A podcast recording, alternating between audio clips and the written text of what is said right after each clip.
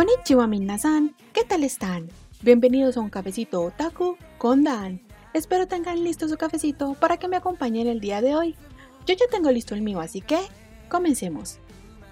El día de hoy hablaremos sobre Tokyo Revengers, aprovechando que el anime finalizó hace relativamente muy pocos días y que es una historia que ha reventado con la emisión de la animación, disparando de aquella forma las ventas del manga en Japón. Además de que se ha licenciado recientemente en español y que la historia se encuentra en boca de todos.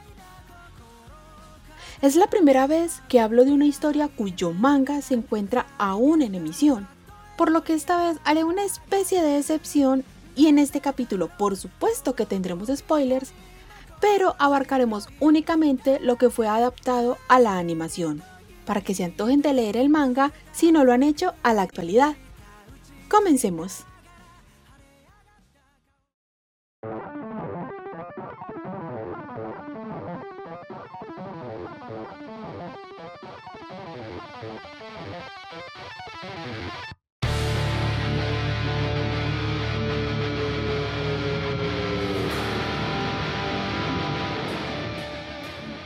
Primer punto, ¿qué es Tokyo Revengers?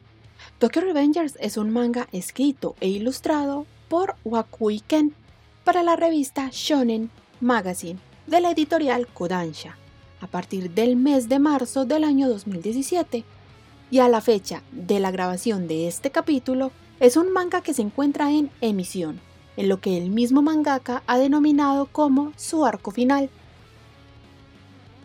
Cuenta con una adaptación animada de 24 capítulos, comenzando su emisión el 10 de abril de 2021 y culminando la misma el 18 de septiembre del mismo año. Además, cuenta con una película live action estrenada en el mes de julio del año 2021, emitida exitosamente en los cines de Japón y sumando a la creciente popularidad de dicha franquicia mucho, muchos más puntos. También vale la pena aclarar, y eso es una noticia que, sal- que salió hace unos pocos días, que el live action de Tokyo Revengers es el live action más visto en lo que va del año 2021. En términos generales, la historia nos cuenta la vida de Hanagaki Takemichi, un chico que puede ser considerado un fracaso para la sociedad japonesa. Pero un día, viendo las noticias, se da cuenta que la chica con la que estuvo saliendo en sus años escolares murió en un trágico accidente en los festivales de verano. Tras intentar seguir con su vida en medio del shock emocional que le produjo esta noticia, cae a las vías del tren. Eso es lo que desencadena toda esta aventura. Lo trataremos a detalle en los próximos puntos.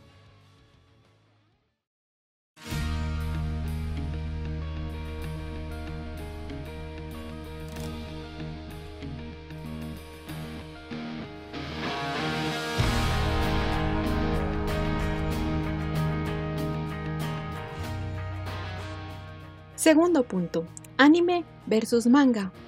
Aquí sí seré muy enfática sobre mi preferencia en el manga, pues considero que la animación no fue la mejor.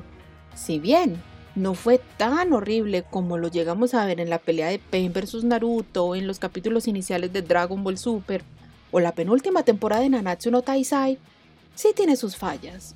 Deja mucho que desear comparado con la calidad que podemos llegar a ver en el manga. Para aclarar, el trabajo del mangaka ha sido siempre dentro de la demografía seinen, por lo que Tokyo Revengers es su primer trabajo en la demografía shonen, y por eso en algunos momentos puede llegar a sentirse algo más brusco algo más intenso de lo normal dentro de dicha demografía. Pero se mantiene bastante bien, es lo justo dentro de lo que se nos plantea en la historia. Ahora sí, entrando completamente en la comparación que, suel- que suelo hacer entre la obra original y su adaptación a la animación, por lo que dije al inicio, el dibujo del mangaka es bastante cuidadoso Y no al nivel de un shoujo como lo hablé en el capítulo pasado. Es obvio, estamos hablando de un shonen, pero los paneles cuando se trata de acción o de énfasis como suelo llamarlos yo, son bastante pulidos, son muy detallados y de hecho tengo en mi cuarto varios de estos como decoración en la pared porque me gustan muchísimo. Porque transmiten mucho, transmiten mucha emoción, ya sea por la acción, por la tristeza, la sorpresa y en algunos casos se puede inclusive hablar de alegría. El dibujo del mangaka es bastante bueno y su estilo es muy distintivo.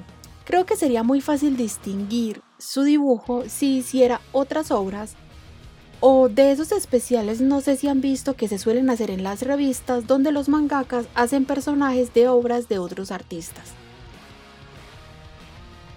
Es fácil reconocer las intenciones o el bando del personaje con solo ver su rostro.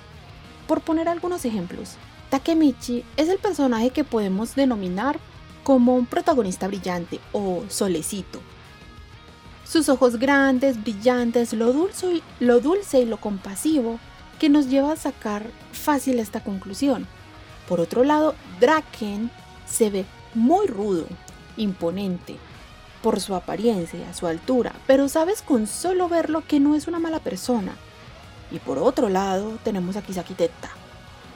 A él, con solo verlo, sin siquiera saber totalmente lo que ha hecho o los planes que tiene, sabemos lo repudiable y asqueroso que resulta. Así en general con todos los personajes de la serie, hasta con los loquitos como Kazutora.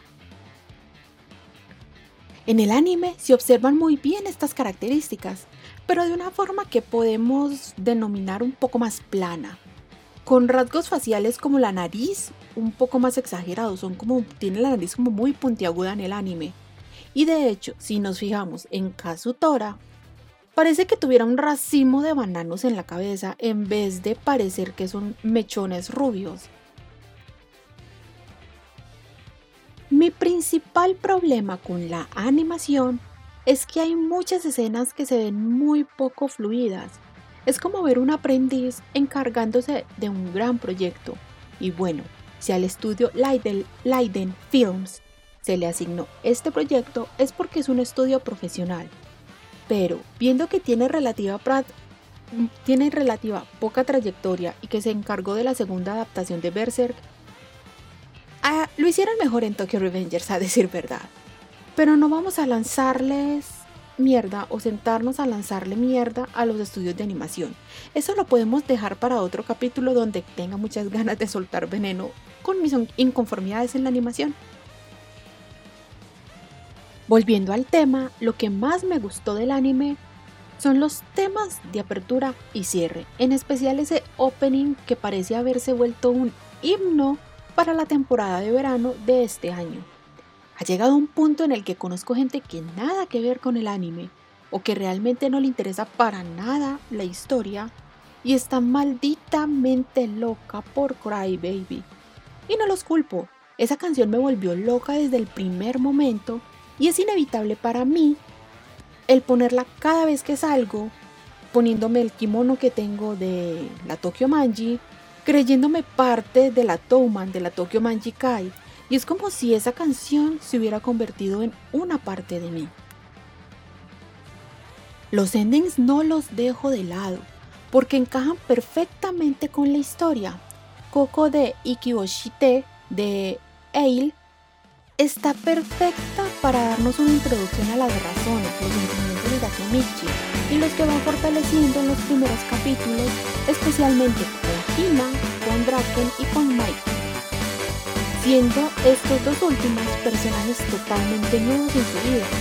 Y el segundo ending, Tokyo Wonder de Nakimushi, es sobre el Bloody Halloween, los personajes nuevos y una introducción a más personajes que ya no hay espacio para tanto sentimentalismo, nos muestran que ya es momento de entrar en materia, que es el momento de luchar en serio y que las cosas en esta historia van a ponerse verdaderamente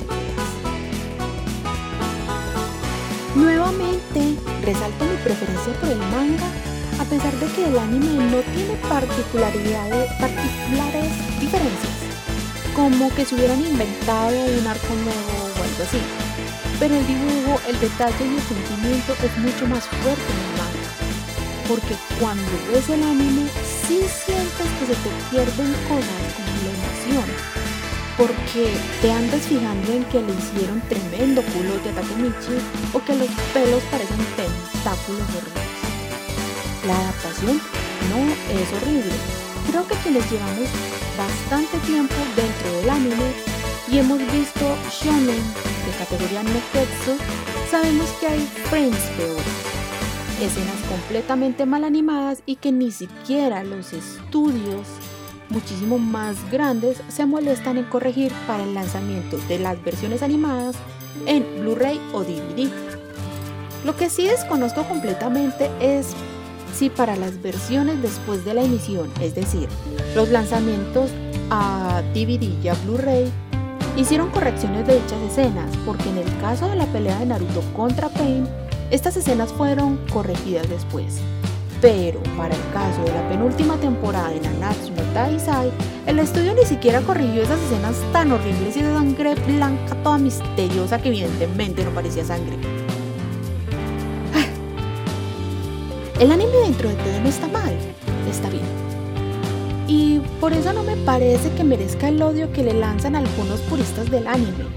Se ven como esos metaleros horribles que huelen a indigente, que se quejan porque una chica se pone una camisa de ACDC o porque algún artista de reggaeton dice que le gusta Metallica.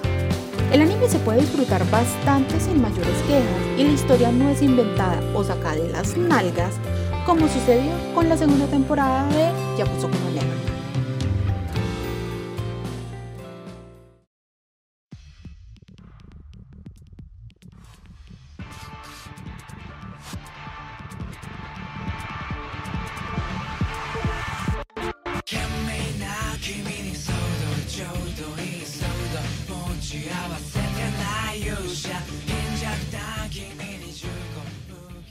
Tercer punto, análisis general.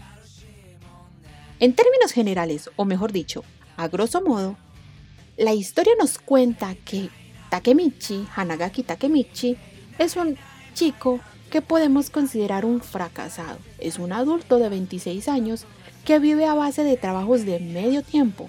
Su jefe es menor que él y eso a él lo hace sentir inferior. Vive en un pequeño departamento de paredes muy delgadas en medio de la inmundicia, porque no es la persona más aseada. Pero una mañana de julio es donde ve las noticias y se da cuenta que Tachibana Hinata murió en un accidente en medio de un festival de verano por un impacto de un camión. Eso es lo que lo lleva a pensar realmente que ha sido un fracasado en su vida de adulto absorto en sus pensamientos, va a trabajar. Y cuando está en la estación del metro es empujado a las vías, justo en el momento en el que el tren se aproximaba a la estación. En ese momento, Takemichi recuerda sus épocas escolares, exactamente 12 años en el pasado, recordando esos tiempos, esos amigos, esos comportamientos de pandillero que tenía en esa época. Vale la pena resaltar que el concepto de pandillero al que se refieren en la serie es a grupos de motociclistas que se juntaban a liarla sin tener la intención o el deseo de cometer actos delictivos. Simplemente chicos que sí, bueno, peleaban y era principalmente como para crear bandos. No sé si han llegado a ver este tipo de imágenes de las pandillas en los 2000 en Japón. Es muy diferente a la percepción que tenemos aquí en Latinoamérica de lo que son pandillas. En fin, Takemichi cree que todo es parte de un sueño, de sus memorias antes de morir, por lo que decide rememorar eso antes de entregarse completamente a la muerte, recordar lo que para él pudo haber sido su mejor época y el inicio de su desgracia. Visita a Hinata, su novia de ese tiempo. Tiene una pelea con una pandilla y al final se queda en un parque, donde conoce al hermano menor de su novia Hinata. Y le dice que en 12 años él y su hermana van a morir, y que se siente impotente por no haber podido hacer nada para salvarlos. Al final se despiden con un apretón de manos y tras un chasquido, Takemichi despierta en una camilla. Es en este punto donde nos damos cuenta que todo el rollo de esta serie es una especie de viajes en el tiempo, donde el viaje se activa con un apretón de manos y en este caso es Naoto, el hermano menor de Hinata, quien funciona como activador. Así comienza la travesía de ellos, con el objetivo claro de salvar a Hinata, porque aunque cambió el futuro, Hinata no pudo ser salvada de la muerte. Y obviamente Naoto quiere salvarla, Takemichi también, por lo que significó para él en el pasado, pero a lo largo de la historia vemos que el único objetivo de Takemichi no es solo salvar a su chica, también a todos aquellos que se van convirtiendo en sus amigos. Takemichi conoce a Mikey y a Draken, los cabecillas de la Tokyo Manji Kai, y rápidamente se hace amigo de ellos, aún sin hacer parte de la pandilla como tal. Así es como el futuro que él conoce comienza a cambiar. Evidentemente, si el manga continúa, el futuro no cambia para bien. Akun, que es uno de los amigos casi de la infancia de Takemichi, en el presente se suicida ante sus ojos. Draken está muerto, en otro futuro está en la cárcel sentenciado a pena de muerte. E igual Hina también muere y muere ante sus ojos. Entonces tiene el deseo de salvarlos a todos, volviendo a viajar al pasado, porque sabe que hay una forma en la que todos pueden llegar a ser felices. No quiero entrar en muchos detalles, porque yo mejor que nadie me conozco y sé que puedo soltar spoilers por cualquier cosa, porque así soy. Y quiero evitar entrar en detalles con la historia que va más allá de lo que fue adaptado en el anime. Conocemos más a la Tokyo Manji, o mejor, a la Touman. Sus integrantes, las rivalidades que tiene con otras pandillas que también están dentro de Tokio, porque a pesar de que se llaman Tokyo Manji Kai, eh, se refiere más eh, a un barrio, a Shibuya específicamente, es el lugar que maneja la Tokyo Manji Kai. Es la, la primera de las pandillas que vemos, es la pandilla de Mobius. No es una pandilla que recordemos con mucha fuerza eh, a, medida que avanza la historia. A mis ojos es algo más como una pandilla introductoria para darnos cuenta de, de, que en esta historia todo se va al demonio y estamos listos para llorar por cualquier personaje y cualquier situación. Porque todo comienza a ponerse feo cuando entramos al arco de Valhalla, cuando conocemos a esta pandilla viendo la presión de Takemichi por salvar a sus amigos, por alejar a Kisaki de la Touman, viendo como resultado que realmente todo parece volverse peor, casi como si todo lo verdaderamente malo fuese culpa de la intromisión del protagonista en todos los sucesos. No es sino hasta más allá de la mitad de la animación que vemos personajes realmente entrañables como Baji y Chifuyu, Claro, hay más, muchos más personajes que resultan muchísimo más significativos para quienes leemos el manga y tenemos algo más de conocimientos en la historia. Pero el arco de Valhalla y el suceso del Bloody Halloween es donde Baji y Kazutora tienen una presencia más fuerte por lo que significan para la Touman, como parte de los miembros fundadores. Hablemos un poco de Kisaki Teta, desde su construcción es un antagonista bastante bueno. Sí, ya dije que produce odio o que es un ser despreciable, pero hay que tener en cuenta que el hecho de que sea despreciable como persona o como personaje por las cosas que hace no significa que sea un mal personaje, porque cumple su función bastante bien dentro de la historia, está hecho para que sea odiado despreciado y que en ningún momento justifiquemos su actuar. Es crudo, calculador, no le importa usar a quien tenga que usar para poder lograr sus metas. Por eso es que Hanma también me gusta tanto, porque él es el único que ve a Kisaki como su amigo, disfruta de su compañía, a pesar de que sabe que Kisaki lo ve como un objeto y que cuando ya no lo necesite lo va a desechar. Ah, joder. Hacer este capítulo de alguna forma resulta muy difícil porque me prometí no spoilear más allá de lo que va del anime. Y yo soy un spoiler andante. Mis amigos saben que yo puedo sentarme a hablar de cualquier cosa y voy a terminar soltando un spoiler. Pero solo puedo dejar como mensaje que lo que está animado, aunque en algunos momentos es muy duro como ver la muerte de Baji, y que él no puede ser rescatado porque murió dentro de la línea de tiempo pasada, es decir, que no se puede retroceder, ay no, ya ni siquiera sé qué decir, ya ni siquiera sé por qué, por qué empecé a hablar como de todo esto, me vuelve muy sentimental. Eh, es pensar que Takemichi no puede, hay cosas que no puede controlar. No es un protagonista que está centrado, eh, que todo gira en torno a él, sino que él se siente responsable por las muertes porque no puede controlar el tiempo, no puede controlar los viajes en el tiempo. Él no vuelve al futuro. Y cuando decide volver, dice, ay, voy a volver 12 años eh, en mayo, sino que vuelve exactamente a la misma fecha donde estaba en el presente y es un tiempo lineal.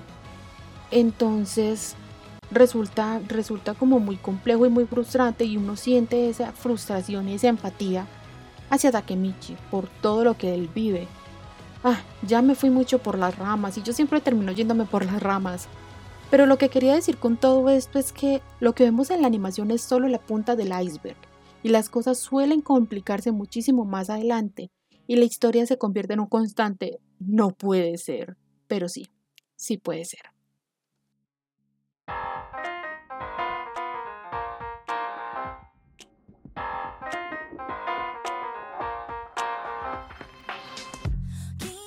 Cuarto punto. Mi opinión.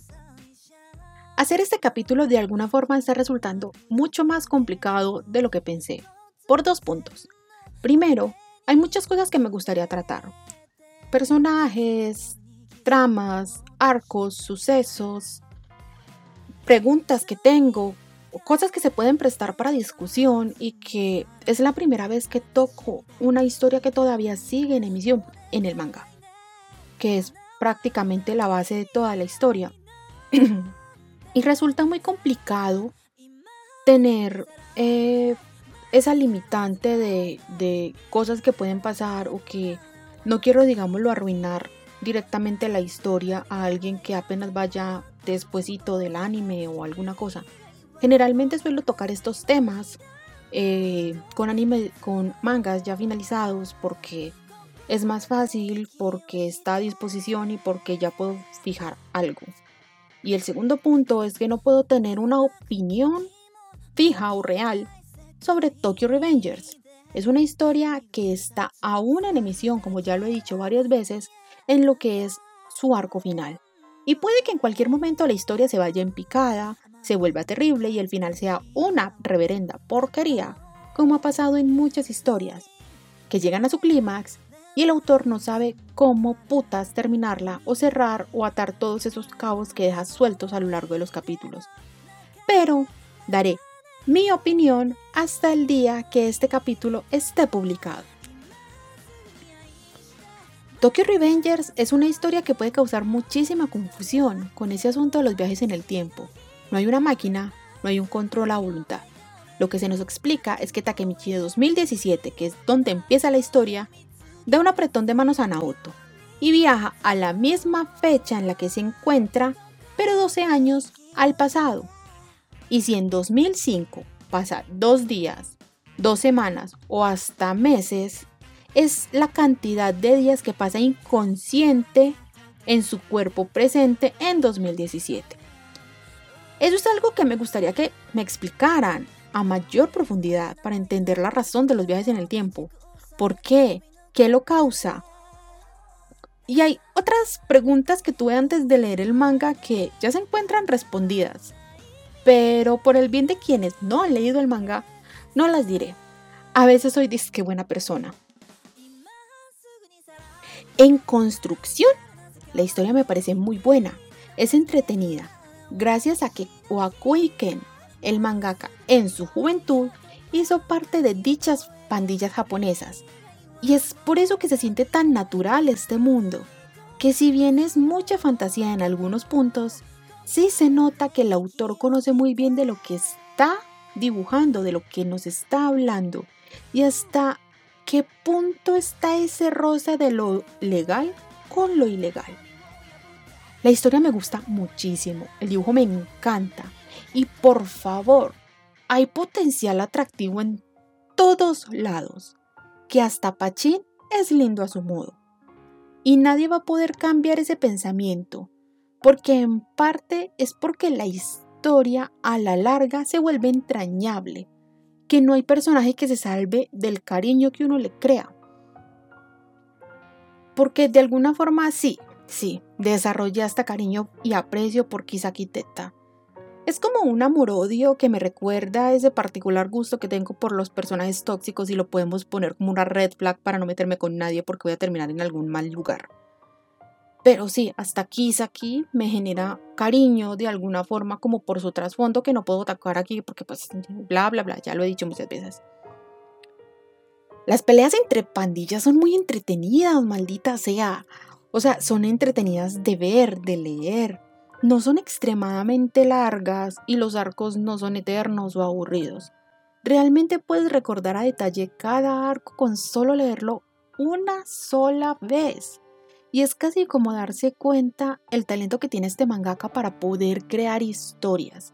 No he leído otros, otros mangas de él, pero es lo que me transmite con Tokyo Revengers y también para crear personajes que te marquen y llegues a un punto de recordar muy bien los personajes, a qué pandilla pertenecían, sus relaciones con otros personajes y eso es a lo largo, eso es algo que a lo largo de mis años dentro de este mundo no he visto mucho, es que ni siquiera en libros, porque llenar una historia con personajes es muy fácil, pero que recuerdes tantos personajes con tanta facilidad es algo que a mí me ha pasado con muy pocas historias por lo que bajo mi perspectiva considero que es un punto que la hace calificar como muy buena historia, es muy entrañable.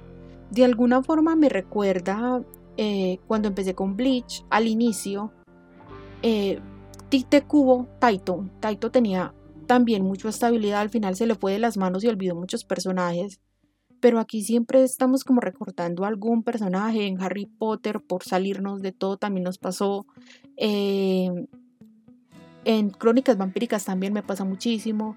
En Naruto no me pasa con tanta fuerza, pero también. Y es bueno uno ver un mangaka que se esfuerce tanto por la creación de un personaje y la creación de una historia. Y creo que por eso Tokyo Revengers resulta tan entretenido, o sea, vamos a ver personajes de todo tipo. Vemos que Chifuyo eh, antes era como súper malo y después eh, es como todo suavecito cuando conocí a Baji, Baji que tiene esa apariencia de, de, malvado, de que cuando tiene rabia quema un carro o cuando tiene hambre quema un carro o golpea a alguien y uno se queda de man, what the fuck, pero es como súper lindo, se preocupa mucho por sus amigos. Vemos que Mikey también tiene un trasfondo muy, muy, muy, muy oscuro que que solo nos hace pensar como de, men, por favor, alguien que les pague terapia. O sea, porque si vamos a hacer objetivos, o sea, ya aquí es como que divagando y diciendo un montón de cosas, pero si vamos a hacer objetivos son adolescentes de entre 14 años más o menos, entre 13 y 15 años y... ¿Y dónde están los papás de estos niños? o sea, siempre me lo pregunto, o de, men, paguenles terapia, todo se resolvería si fueran terapia. Ay Dios, la terapia. Pero sí, o sea, son muchos factores y, siempre lo voy a resaltar, o sea, son muchos personajes, muchos y que uno al final los termina mencionando a todos. Trato como de no irme más allá porque termino hablando de cosas más allá de la animación, pero ya cuando termina, donde termina la animación, que empieza el siguiente arco que es Black Dragons, vemos un trasfondo fuertísimo, vemos violencia intrafamiliar, vemos acoso, vemos como muchas situaciones muy fuertes que no suelen ser tratados en los mangas y menos de demografía shonen, pero que nos hacen pensar muchas cosas y nos hacen querer cambiar como el entorno en el que estamos. Tokyo Revengers tiene todo eso y creo que es bueno que le den una oportunidad, no solo por el hecho de que oh, no es popular o como yo que tenía ese pensamiento de no lo voy a ver porque es popular, véanlo. O sea, el que sea popular no lo hace malo. Eh, pasa con muchas historias, como también pasa con muchas otras que son muy populares, pero la historia es una basura. En algún momento podría también tratar ese tipo de historias que me parecen una basura al lado y que son muy sobrevaloradas u otras obras que son súper infravaloradas y bueno, ya me fui del tema, pero Tokyo Revengers es una historia muy buena y los invito, si quieren, a leerla e irse más allá de lo que nos presenta la animación, porque sí, hay muchísimo más allá y la historia es buenísima y vale la pena.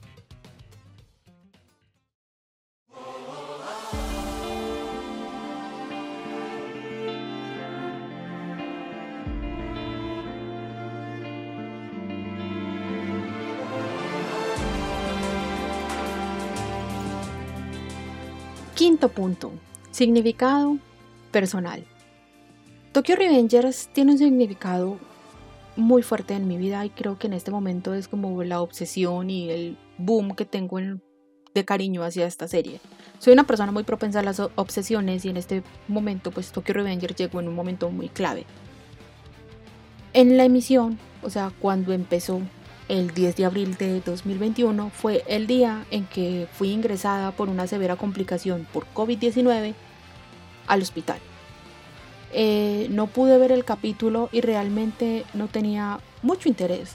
Cierto, yo había visto como el título y la imagen promocional y lo que pensé es que era algo así como los Avengers, pero chafa o de bajo presupuesto, o no sé, cierto, como Vengadores de Tokio, pues please. Me imaginé algo como súper así como sobrenatural o de poderes o de cosas como súper raras como tipo Isekai o algo así y yo odio los Isekais. Pero no me di la oportunidad hasta la emisión del tercer capítulo. Yo ya estaba en mi casa hacía varios días, estaba en terapia de recuperación, estaba haciendo todo ese proceso para recuperarme y ya tenía, digámoslo, más tiempo, me daban como más autonomía y me vi el primer capítulo. Y quedé enganchadísima a pesar de que seguía teniendo ese pensamiento de que en cualquier momento, ah, los Avengers o en qué momento, no sé, los va a atropellar un camión y van a viajar a otra dimensión, no sé, el Isekai. Y cierto, pero no fue sino hasta que llegué al tercer capítulo, luego de gritar y asustar a mi mamá, después de que Hina abofeteara a Mikey y que de alguna forma nos crearan una conexión con él, luego de escucharlo decir que deseaba crear una nueva era para los delincuentes, se me prendió el foco y estaba con... Estaba como el meme de no necesito dormir, necesito respuestas. Y, y fue en ese momento en el que me dije a mí misma, mí misma, tienes que leer ese manga y encontrar las respuestas. Efectivamente, encontré respuestas, pero fueron más las incógnitas, el dolor, la inestabilidad emocional. Por eso ahí está el meme de Ken y págame la terapia. Porque no les voy a mentir al decir que todo aquí es alegría, felicidad y que, ay, sí, todos son felices. No. O sea, sí, o sea, si hay momentos que uno dice, ay, tan bonito, pero debe tener preparación para todo lo que se avecina, de golpe, al leer cada página. Pero, ¿vale la pena? Hasta el momento ha valido la pena cada maldito segundo. Y es por eso que odiaría que le hicieran un mal final. Creo que me me podría llorar y, odiaría ser defraudada por el autor. Porque siento que la historia va por muy buen rumbo. Y a pesar de que uno quiere un final feliz, puede que no lo tenga, pero igual es como de. de que quiero saber y. o al menos obtener las respuestas de todas las incógnitas que tengo en la cabeza. Les hago la invitación para que vean el anime si no lo han hecho y de igual forma le den una oportunidad al manga. Ignoren el hecho de que sea popular. Hay que tener en cuenta que el que una obra sea popular no la hace mala. A veces el fandom sí suele cagar las cosas y hay que decirlo. Hay muchos fandoms de muchos tipos de cosas que arruinan el gusto por algo. Pero también está en nosotros ignorar a ese fandom, a esa gente tóxica y meternos en algo que puede que nos guste o pueda que no nos guste. Yo digo, con Tokyo Revengers no van a arrepentirse, sí, van a sufrir y mucho. Pero si se sientan a analizar la historia, así como suelo hacer yo, van a darse cuenta que vale la pena cada maldito segundo.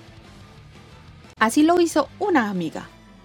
Ella parecía negarse con el manga y al final, al día de hoy, va al día con el manga por lo que puedo hablar con ella de eso. Y aunque ella me culpe por haberle arruinado la estabilidad emocional, yo también le, he hecho la culpa al mangaka porque yo me la arruiné solita. Eh, sé que ella me ama por haberle insistido que leyera el manga. Ay, muela, si estás escuchando esto, sí, estoy hablando de ti. En fin, espero se den una oportunidad con esta obra, que disfruten de la historia, que se unan al fandom si no les choca. A mí no me parece que sea un fandom tóxico, creo que todos estamos más bien tratando de pagarnos solos la terapia eh, y llorando, porque es lo único que hace ese fandom llorar y ver cosas gays, porque también... A mí me gustan las cosas gays, o sea, ya hablamos de, que a mí me gustan las cosas gays. Esto tiene mucho potencial para el shipeo gay. Y no me importan los otacos puristas de, ay, ya llegaron los fuyoshis a arruinar cualquier cosa. El yaoi está en todas partes, mores. Y vamos a ver yaoi en cualquier cosa. Y vamos a llegar a un punto en el que puede que dos personajes se odien, no se hablen, no se conozcan y medio estén en el mismo lugar respirando el mismo espacio y nos aparezcan que congenian bien y los vamos a shipear. Y eso no tiene por qué ofuscarle a nadie. Fin. Ay, vuelvo, vuelvo otra vez por las tangentes. Hay mucho sobre Tokyo Revengers, o sea, se presta mucho para la sana discusión, para el debate, eh, porque tenemos teorías, porque tenemos eh, que alguien piensa esto, que a mí me gusta este personaje, que a mí no me gusta, que hizo esto, que hizo aquello.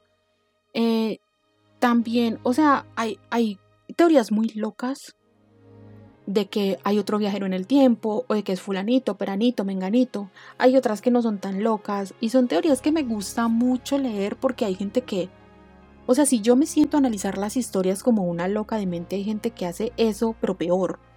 Y, y que se fija mucho en detalles, en maricaditas y, y, me gusta mucho porque hay gente muy ingeniosa y, y, que es muy ocurrente y eso lo veo yo en los grupos de Facebook y por eso me metí tanto también en el fandom. Yo no participo en los grupos, a mí me cuesta mucho socializar en grupos, pero leo y me gusta como saber qué opina la gente ahí como, como stalker, como escondidita, pero viendo todo lo que dice la gente y compartiéndolo en Facebook con mis amigos. Y es interesante, es interesante y, y creo que eso se presta mucho en esta historia porque como todavía no se ha terminado, tenemos muchas teorías y tenemos muchas ideas que pueden pasar como pueden no pasar y eso es lo bueno que podemos disfrutar de Tokyo Revengers.